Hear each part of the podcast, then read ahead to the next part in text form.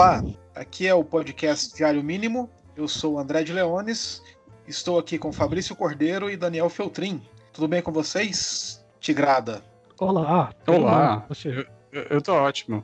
Estamos aí, falamos junto, né? Quem ia falar primeiro acabou falando junto. problema, problema de quem edita. Hoje a gente vai conversar sobre o segundo longa, salvo engano, do Edward Norton. Segundo. Que é o segundo, né? Que é o Brooklyn, sem pai nem mãe. Ou Motherless Brooklyn, original.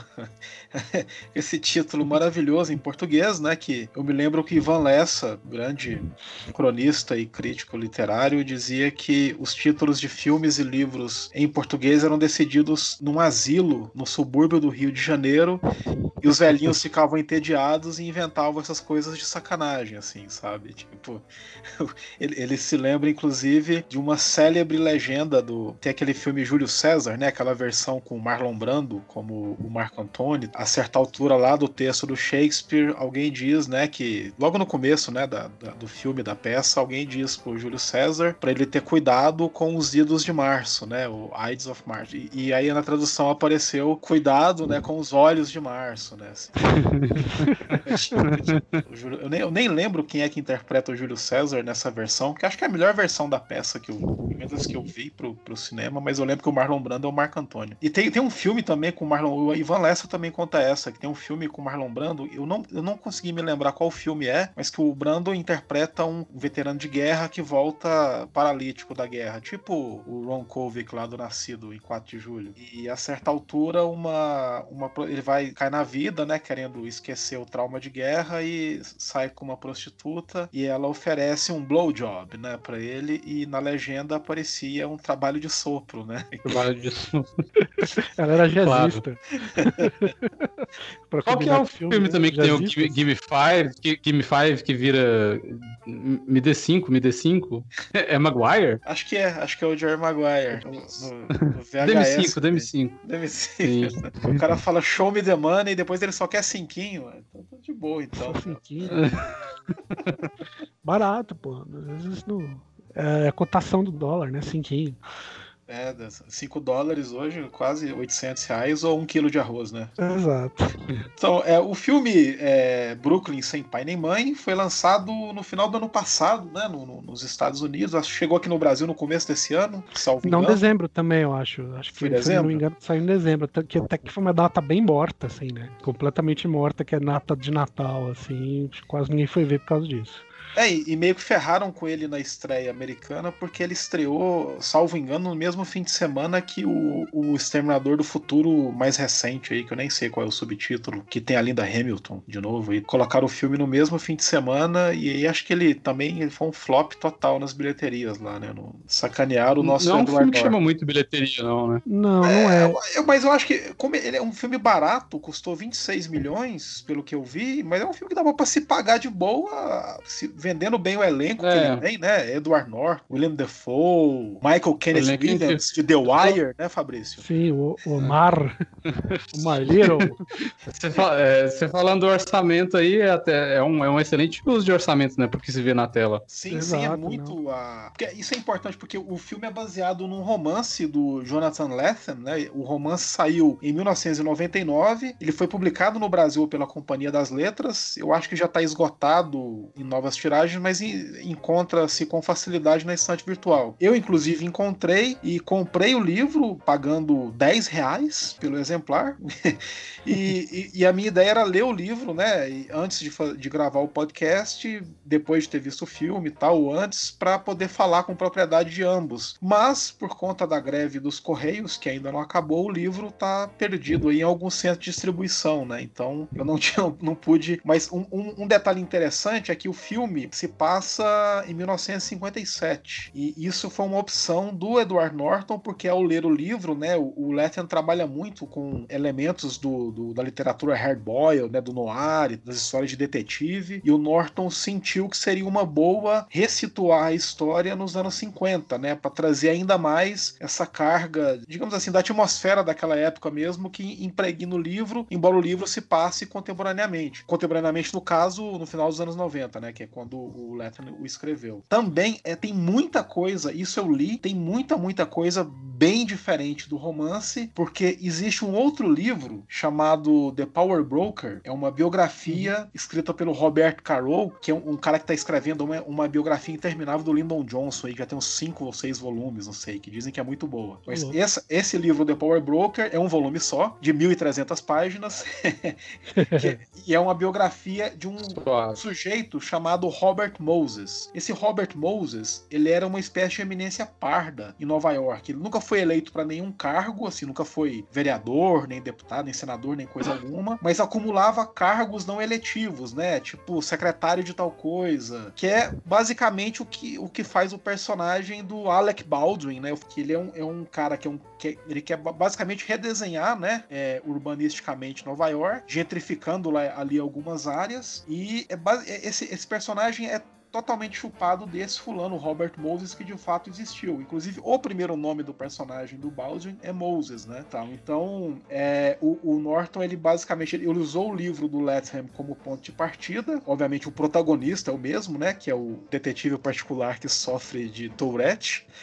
e... É o Mina também, né? O Frank Mina. E o Frank Mina. É, toda a, assim, a, a trama principal, né? Que posso até entrar nisso, né? Que o, o, o Edward Norton interpreta esse detetive, né? Né, que é, é o Lionel Esrog. Ele é um detetive particular que sofre de Tourette e ele tem esse esse mentor, né, que é o, o chefe dele, o, que é interpretado lá pelo Bruce Willis, né, para encurtar, assim, não entrar também em muitos detalhes, esse, esse, esse personagem, o Mina, ele é assassinado logo no começo e o Lionel decide investigar, né, descobre toda uma maracutaia envolvendo esse sujeito aí, esse construtor, né. Então, basicamente, a trama principal do filme é, é essa, né, essa conspiração que envolve gentrificação expulsão, expulsão de, de minorias, né, de alguns bairros, né, um, um redesenho ali do, do mapa de, de, Nova York ou de parte de Nova York, que é algo que de fato aconteceu com esse personagem real aí que o Norton foi pesquisar a respeito dele. Uma investigação da, do racismo da época também, né, que, que, come, que começa a aparecer no meio da história. Uhum. Então, pelo que eu entendi, é o seguinte, o Edward Norton ele comprou os direitos para o livro em, logo depois que ele fez o, uma outra história americana lá. E aí ele ficou esses 20 anos anos tentando fazer o filme e tal. E ele só que ele escreveu o roteiro, terminou só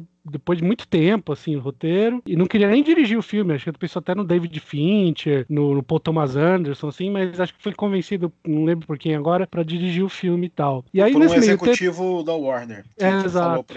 É amigo dele, eu acho que era isso. Acho que no exato... aí nesse meio tempo, o que que aconteceu? Aí rolou, acho que o que deu um boost muito para ele começar a filmar mesmo foi a eleição do Trump, né? Dá para perceber claramente no filme, assim, que tem uma inserção dentro da, desse Frankenstein de histórias, né? Que é tipo, tanto a, o romance do Letten, né? Com essa, esse motivo que guia o personagem principal e a história principal e que ele vai se envolvendo nessa, nessa outra história, né? Que é a parte política do negócio, né? A parte da, da, da gentrificação. E parece que... Essa, essa outra história americana.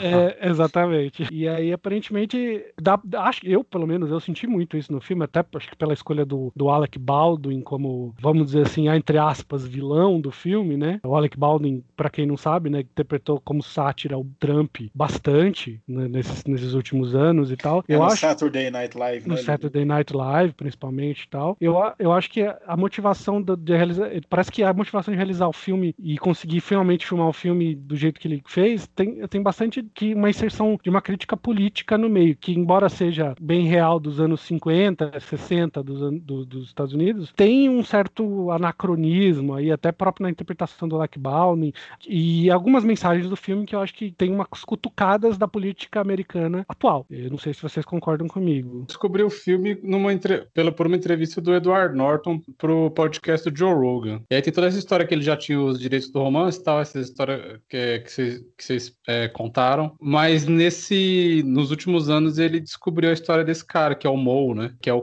que é o cara que basicamente criou a Nova York moderna, né? Por trás dos panos e com muita sujeira, assim, como, como o André já resumiu. E ele ficou obcecado pela história desse cara. E aí ele resolveu, resolveu unir o, esse, o, o, livro do, do Latham, que, que, que é contemporâneo, e transpor para a época em que ele pudesse contar a história desse cara. Claro que é, acaba contando lateralmente, né? Porque o personagem principal é o, é o detetive do, do interpretado pelo Edward Norton, que é o protagonista do livro, é, mas de alguma forma é, contar essa história, que, porque o Edward Norton ficou obcecado assim de como que era uma figura tão importante, ninguém tinha ouvido falar dele, tinha muito pouca foto dele. Um, acho que tinha, tem uma ou duas fotos mais conhecidas desse cara, e uma é justamente ele com a maquete do que seria Nova York, né? Que é quando tem aquela cena que o Alec Baldwin encontra o, o detetive do Edward Norton e, e, tem a maquete ali das pontes, né? Ele, ele meio que apresentando assim, é, não, não apresenta, né? Mas a maquete tá ali, né? A discussão do que virá ser Nova York. Aliás, é, aquela cena eu... lá tem uma, tem uma locação bem bacana. Aquela sala é bem, acho que reflete bem a é ideia é, é de opulência. É meio Orson Welles, né? É bem Orson Welles, assim. Aliás, é uma coisa é, muito demais. boa do filme é, é, a escolha de locação, essas partes técnicas é bem interessante. É tem um plano maravilhoso que eu acho que é o Edward Norton chegando, cara, aparece a sombra dele gigantesco, gigantesca primeiro, e aí você vai ver na verdade que a câmera tem, enfim, aí você vê ele pequenininho embaixo. O filme tem várias, várias coisas meio Wellianas, assim, eu acho em alguns momentos. Mas então, basicamente o Edward Norton jogou no meio, criou essa oportunidade de contar a história desse cara, assim, porque ele achava um absurdo ninguém, ninguém saber disso, assim, da história de Nova York. É, o, esse livro Sabe que eu citei, bem, né, né, do Robert Carroll, né, esse livro saiu em 1974 e, de fato, quando o livro foi publicado, o Robert Moses, né, que é esse, essa figura que, que vivia nas sombras, né, ainda estava vivo, né, ele morreu em 81 só. E foi meio que um choque para todo mundo, porque quem conhecia o Moses, na, na cabeça das pessoas, ele é, ele é esse grande empreendedor, né, que meio que ajudou a parir é. a Nova York moderna, né. E aí o Carroll, como ele é esse biógrafo minuciosíssimo, como eu falei, né, que eu falei que não é por acaso que ele tá aí com essa biografia do Lyndon Johnson, com volumes e mais volumes, já tem umas 10 mil páginas, ainda tem mais um para sair ainda, eu acho. Então ele fez uma pesquisa extensa, né, e descobriu, assim, apresentou o cara como que ele era, né, um cara visionário, mas também um cara impiedoso, né, que não, não hesitava em, em, fazer todas as maracutaias, em pressionar político, em chantagear a gente e tudo mais para conseguir realizar aqueles planos é, megalomaníacos dele. E ele realizou, né? É, o Edward Norton fa fa fala muito do, do Chinatown, uma, uma referência, assim, o, o filme do Polanski pra, pra, pra ele. É, tem, tem horas que lembra mesmo algumas coisas e tal. Outra coisa que me lembra também, por exemplo, o personagem do, do Alec Baldwin é o, é o Little Bill Daggett, né, que é o personagem de Gene Hackman dos Imperdoáveis, né, que é a mesma vibe, né, do cara que tem um projeto de, não é de sociedade, né, mas pelo menos de, de construção de algo progress, teoricamente progressista, mas que no fim é, é um filho da puta, assim, de certa forma e tal. Eu acho que esse, esse tipo de cara, assim, eles são meio que. Eles têm uma visão do que eles acham que deve ser, né? A cidade, no caso, Nova York, ou a cidadezinha lá, no caso lá do, do, do Bill, né? Dos Imperdoáveis. Uhum. E assim, e aí não tem. Assim, eles têm certeza daquilo e, e, vão fazer aquilo de uma forma ou de outra. Eles, aprendem a manipular o sistema muito bem, eles têm muito poder, obviamente, muito dinheiro, e mal ou bem eles fazem aquilo, né? E tal, assim. Então, é, é engraçado hoje, né, que muitas das coisas que as pessoas elogiam uh, urbanisticamente em Nova York, né, uh, o desenho de alguns bairros, uh, algumas daquelas pontes e tal, são coisas que foram, que vieram à luz dessa forma, né, que, que foram construídas dessa maneira. E da mesma forma, já que vocês é, citaram aí a, a, óbvia influência de Chinatown, né, do, do Polanski, o, o, roteiro de Chinatown lá, que é magnífico, do Robert Towney, é basicamente sobre isso, né, sobre como a especulação imobiliária pelas mãos de uns poucos indivíduos, né, muito ricos e muito poderosos, também pariu, né, a Los Angeles moderna, né? O engraçado desse filme, eu acho que também é a contraparte com o herói do filme, né? Que diferentemente do William Money, que é, que é o Clint Eastwood dos Imperdoáveis, que é, sei lá, o cowboy, né, o homem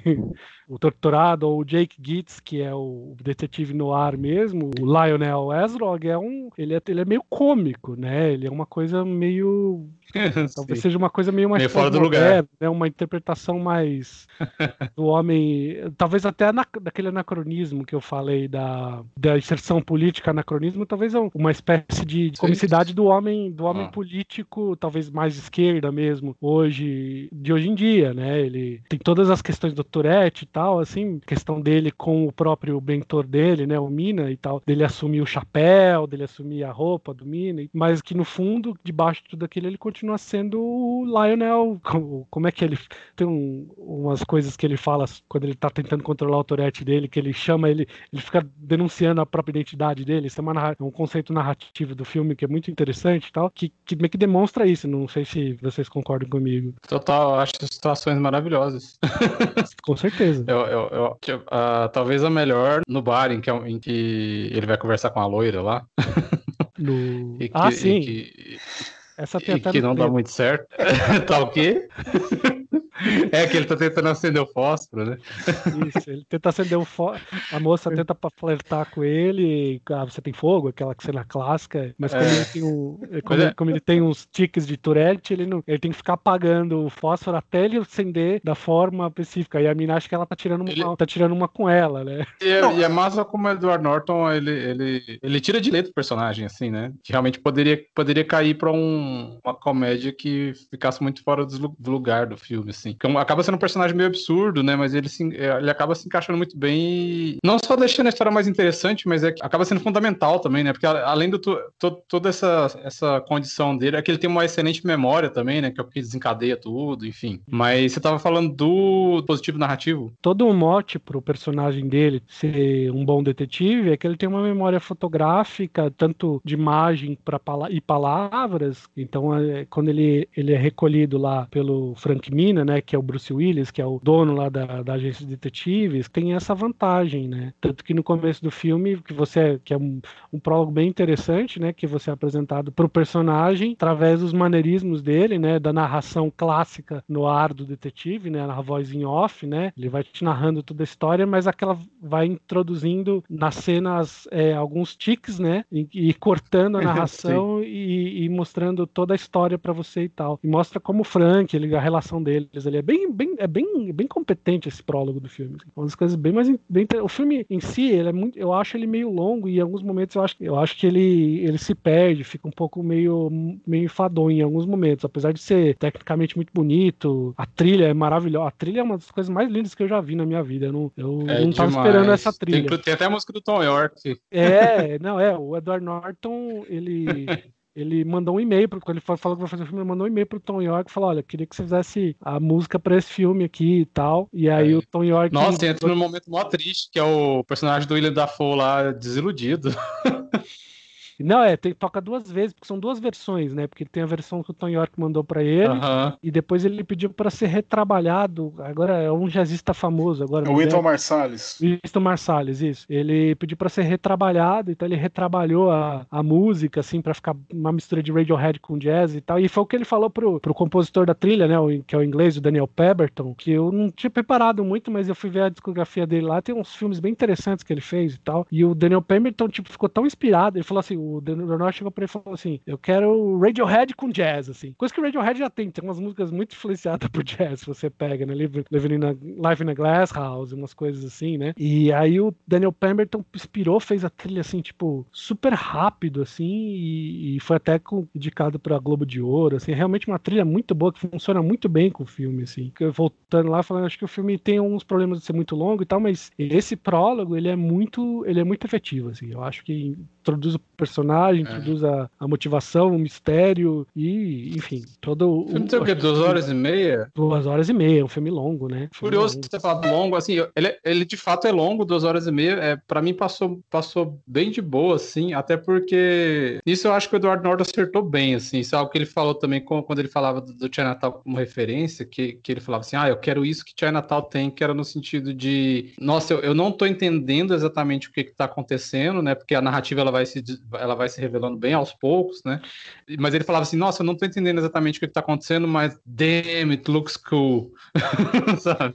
Então, tipo, nossa, que, que tá, tá, interessante olhar para isso aqui. E isso eu fui sentindo desde o começo, assim, tipo, um filme muito, muito sedutor visualmente, assim, e também pela uhum. música, tipo, foi. E, conforme, e, tipo, de repente vai aparecendo outros personagens, assim. Eu nem tinha, eu nem tinha olhado ficha técnica nem nada. Eu sabia só que tinha o Alec Baldwin e, e o Edward Norton de, e o Bruce Willis de mais famosos, assim. Bruce Willis e Alec Baldwin, que se eu não me engano, fizeram o filme na, na brodagem, sem, por isso que o orçamento do filme é baixo, né?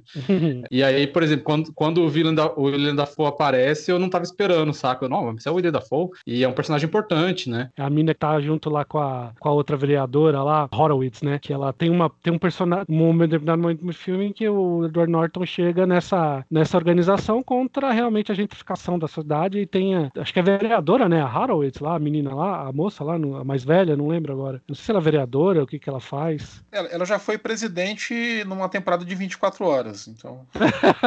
foi, exato. É verdade. Ela é a xerife nos sinais, né? Eu esqueci o nome dela agora. A, a moça que interpreta, a que vira o interesse romântico lá do, do protagonista é a Gugumi Bata Raw. É Gugu. É Gugumi é Bata Raw. ela é muito boa. Tem o Bob Canavale também, né? Que é sempre sensacional. O elenco é maravilhoso. Mas o, o que você estava falando aí, Fabrício, do, do lance da a gente não entender, a gente só ir entendendo aos poucos o que acontece, eu acho que isso também se deve muito a, ao livro do Latham e as referências do livro do Latham, né? Que é a literatura hardboiled americana, né? De, de uhum, Hammett, claro. Chandler que são, você pega os, os romances do Hammett e do Chandler, o, o, eles sempre têm essa narrativa convoluta, né, que acontece um monte de coisa e você não consegue entender direito o que está acontecendo, mas é sempre essa ideia aqui, que parece muito bacana. Sempre os diálogos sempre soam muito bem, as situações são, são muito bem sacadas, é, é tudo muito cool mesmo assim. Então você se jazz, deixa, né? é, você se deixa levar mesmo assim pela coisa. É. E, e, e aquela Ele abraça história, o gênero né, total. Tem aquela história fantástica do, do Chandler, né, quando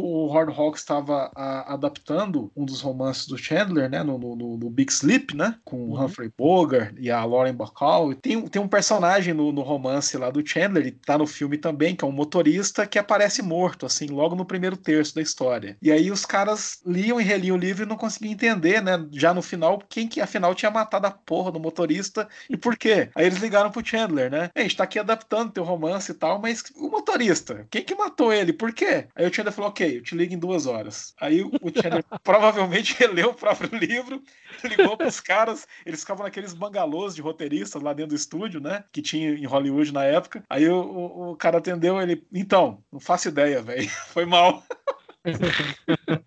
Então isso é típico de narrativa no ar, Hardboil, né? Que é tão acontece tanta coisa e é sempre essa, essa trama intrincada envolvendo inúmeros interesses que a, a ideia é realmente ser mergulhar nesse emaranhado e se deixar levar e não esquentar muito a cabeça, né? Só surfar uhum. mesmo essa onda e tal. É que assim, é que tem uma cena específica da em que o Edward Norton tá protegendo a, a, a Laura, né? O coisa, e ela, ele grita, ela não sabe de nada. E aí eu lembro que assim, tem a ver com, com isso aí do, do, você não saber o que tá acontecendo, né? Do a trama e tal. Porque eu acho que eu vi o, o primeiro.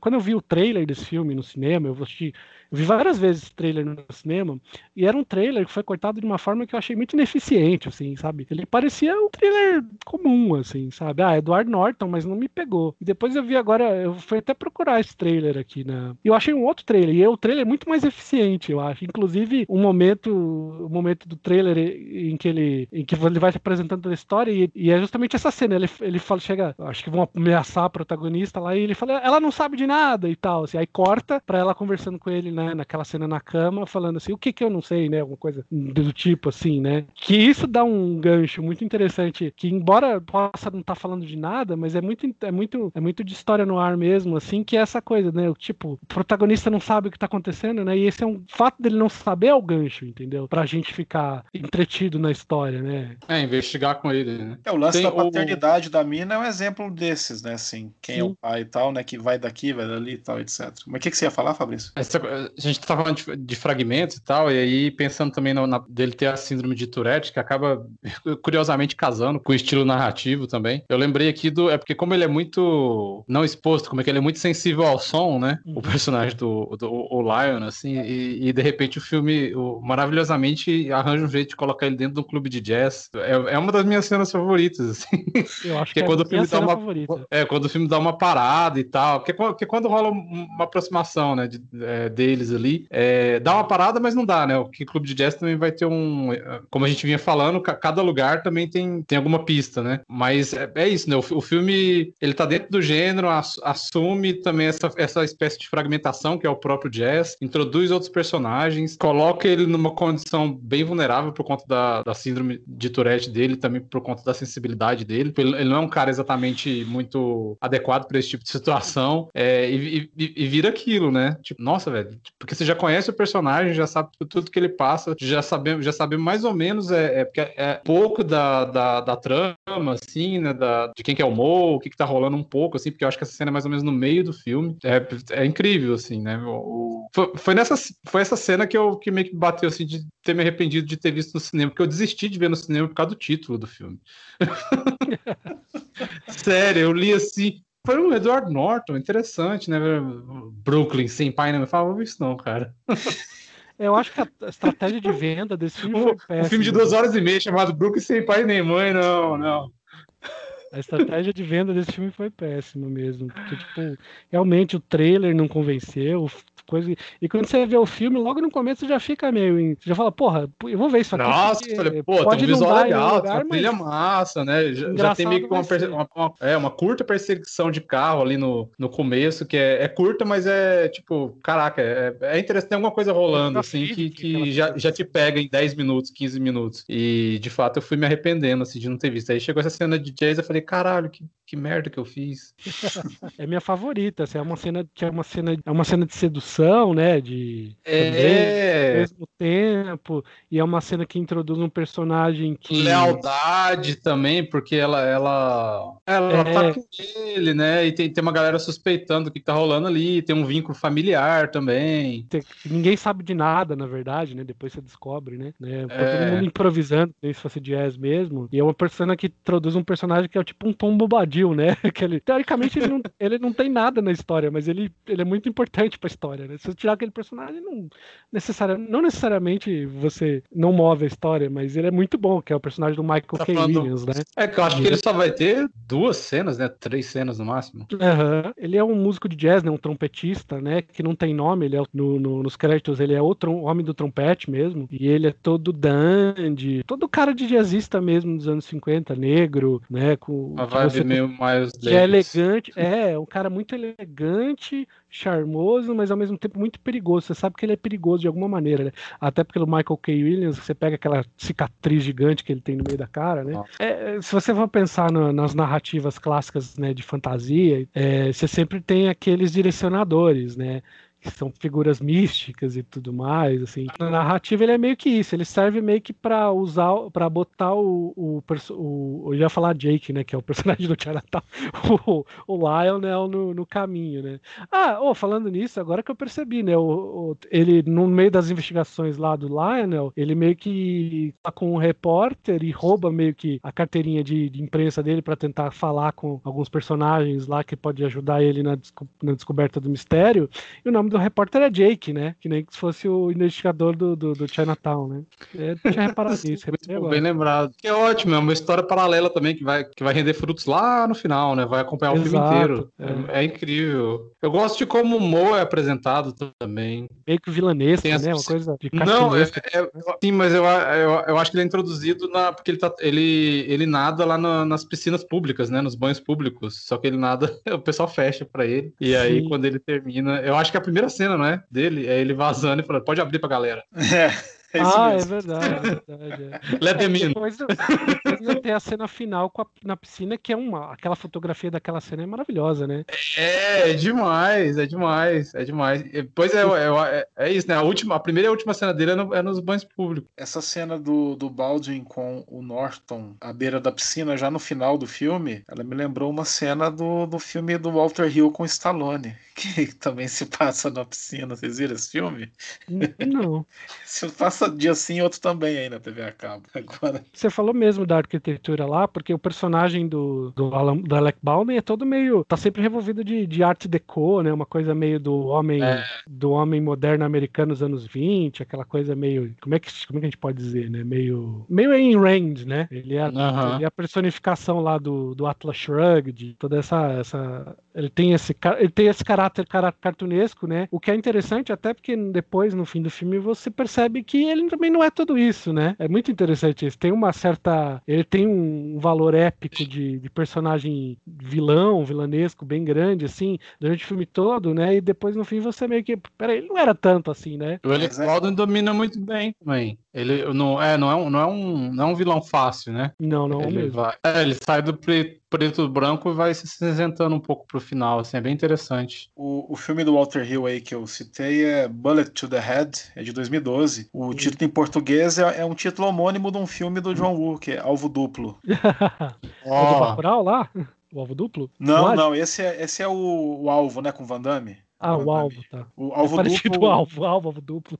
Alvo duplo é um filme que ele fez em Hong Kong ainda, no final dos anos 80. Tem uma continuação ah, que é até melhor. Acho que o título em inglês do Alvo Duplo, do John Woo, é, é a Better Tomorrow. Então, são, são... Mas qual que é esse do Bacurau? Bacurau, Bacurau... O Van Damme tá, de, tá de mullets no alvo do John Woo, né? E o Sim. Lunga lá do Bacurau também tem mullets. Nossa! Acho que é isso aí que o Daniel tá falando. Não, mas isso vocês estão inventando agora, né? Não, é porque o Bacurau, quando saiu o Bacurau, tipo, sei lá, trocentos sites fizeram 10, 15 filmes que você tem que ver se você gostou de Bacurau. Enfim, né? Sa saiu tudo isso. O, o, que, o, que, o que é sempre legal, né? Porque, tipo, o... Sei lá, um, um filme brasileiro... Eu não gosto de Bacurau, não, mas um filme brasileiro meio, meio que fazendo a, a engrenagem da internet funcionar a favor dele, né? O que nem todo filme brasileiro é, faz, né? O Kleber Mendonça sempre bateu nessa tecla, assim, né? Ah, é, o cinema brasileiro tem que fazer um pouco as pazes com uma certa noção de mercado, né? Parece que a gente tem medo de mercado e não precisa ser assim. Eu não gosto de Bacurau, mas eu, eu respeito e admiro o fenômeno. Mas é que eu tava em dúvida aqui se,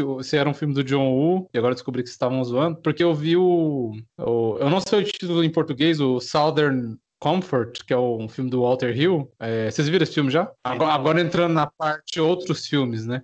Que é basicamente Bacurau, só, só que com com a perspectiva invertida, assim, que é... Ima imagine Bacurau pela perspectiva dos, dos, dos norte-americanos lá. Eles, tipo, você, você pega metade do filme ou, ou, um terço do filme pela perspectiva do... Começando com os norte-americanos e eles chegando numa vila, assim, é, em que eles acham que só tem gente idiota, caipira, enfim, sei lá, e aí eles acabam se ferrando, né?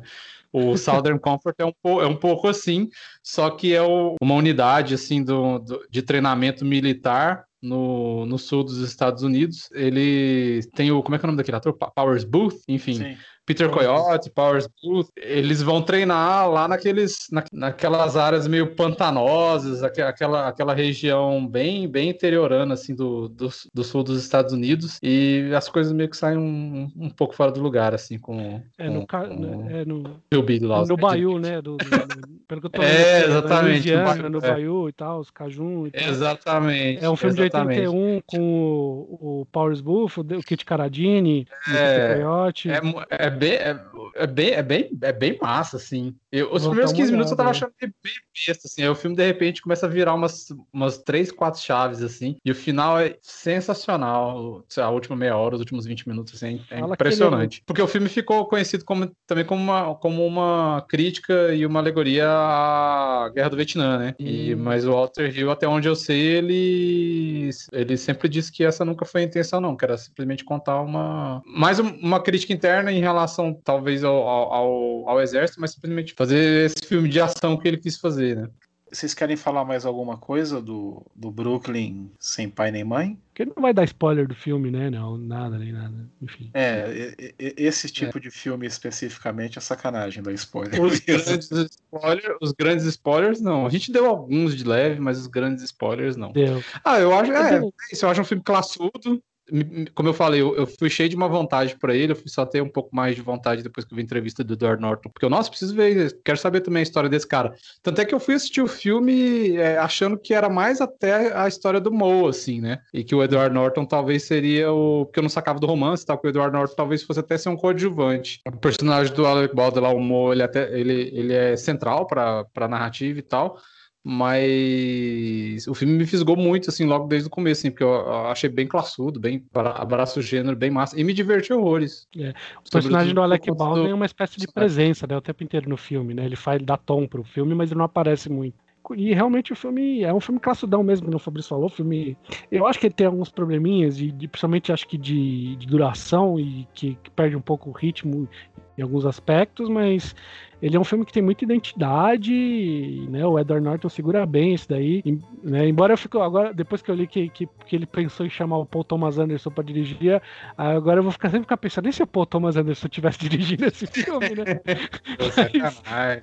Ou o Fincher, né? Ele também pensou no Fincher. Ou o Fincher também. Mas é por causa do Radiohead e tal, a gente começa a pensar sempre no, no Paul Thomas Anderson, né? Enfim. E... Eu vejo mais o Fincher Thomas Anderson, mas enfim, olha os Sim, é, pelo fato de ser um, um thriller policial, né? Tipo, é. tem com o Fincher, mas.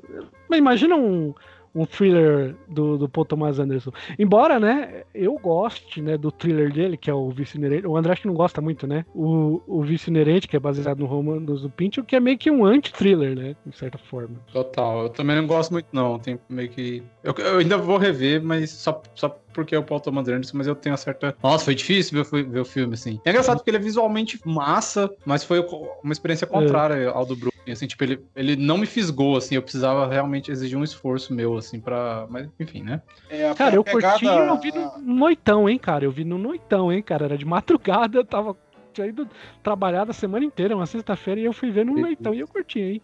E ele é longo também, né? É longo. Por aí, né? Duas horas e meia. Duas horas. É, é porque o, o, o, livro do Pinchon é uma pegada mais Irmãos Coen, assim, em certo sentido. Se você fosse pensar numa adaptação, sabe? Uhum. Ele, ele, é bem mais ágil, bem mais engraçado, bem mais uhum. surtado, assim, né? E o, e o filme do, do, do o, o Paul Thomas Anderson foi noutra direção, né? Um filme bem lento e tal. Sim. Tem um ritmo meu todo próprio, assim e ele não se liga tanto ali naquela, naquele emaranhado de coisas que vão acontecendo e tal. É, é, quase como, como que um delírio ali do, do Doc, né? Que é o personagem. Você, você fica o, filme inteiro meio mareado, assim, como se você tivesse noiado mesmo, tivesse fumado um, sei lá, né? É verdade. E, e, e, eu, a, e a, quando eu vi o filme no cinema, eu meio que rejeitei essa pegada, assim. Mas depois eu, eu, eu revi, né? E eu, eu, gostei um pouco mais, assim. Mas eu ainda acho o filme mais fraco do Paul Thomas Anderson, assim. assim de... Agora é, que você melhor, falou né? dos Coen, é, faz total. Eu consigo ver os Coen ali. Hum, mas no seria meio óbvio, né? Seria, seria. Mas nem por isso. É, não seria gost... ruim, mas.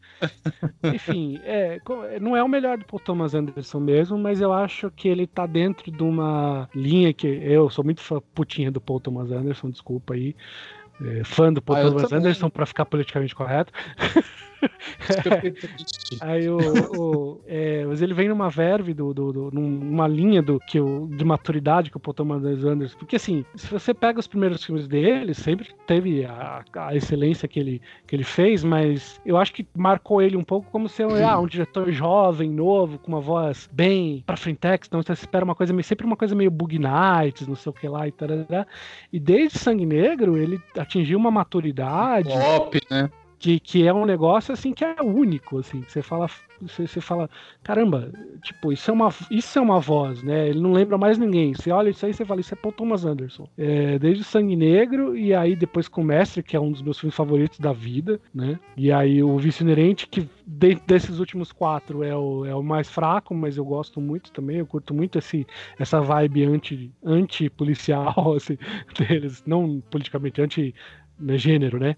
Antigênero dele e o obviamente o trama fantasma que é deliciosamente comédico, né? Que é um drama, mas é uma comédia também, né? Engraçadíssimo. Esse eu vi no cinema duas vezes, foi lindo. E é lindo mesmo. É isso, vamos encerrar então, galera. Senão nossas honras. Não yes. conseguirei, vou ter que deixar metade disso aqui na sala de edição, né, para usar Ah, dá para cortar as coisas do Batman, não precisa, tá?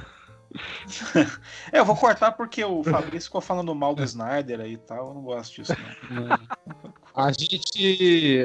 Todo podcast a gente fala de Batman agora. Corta. E aí eu corto na edição. É. Total. É, Deixa só o comecinho, assim, a hora que fala... o, o primeiro que fala Batman, corta. É. Mas é isso, galera. Beleza, então, gente. Obrigadão aí, hein? Foi Obrigado a vocês pedagógico. É um prazer dividir, dividir companhia virtual com você, com as vossas senhorias. Ó, oh, muito bom mesmo. Também. É isso, galera. Obrigado. Até a próxima. Obrigado. Tchau, tchau, gente. Até.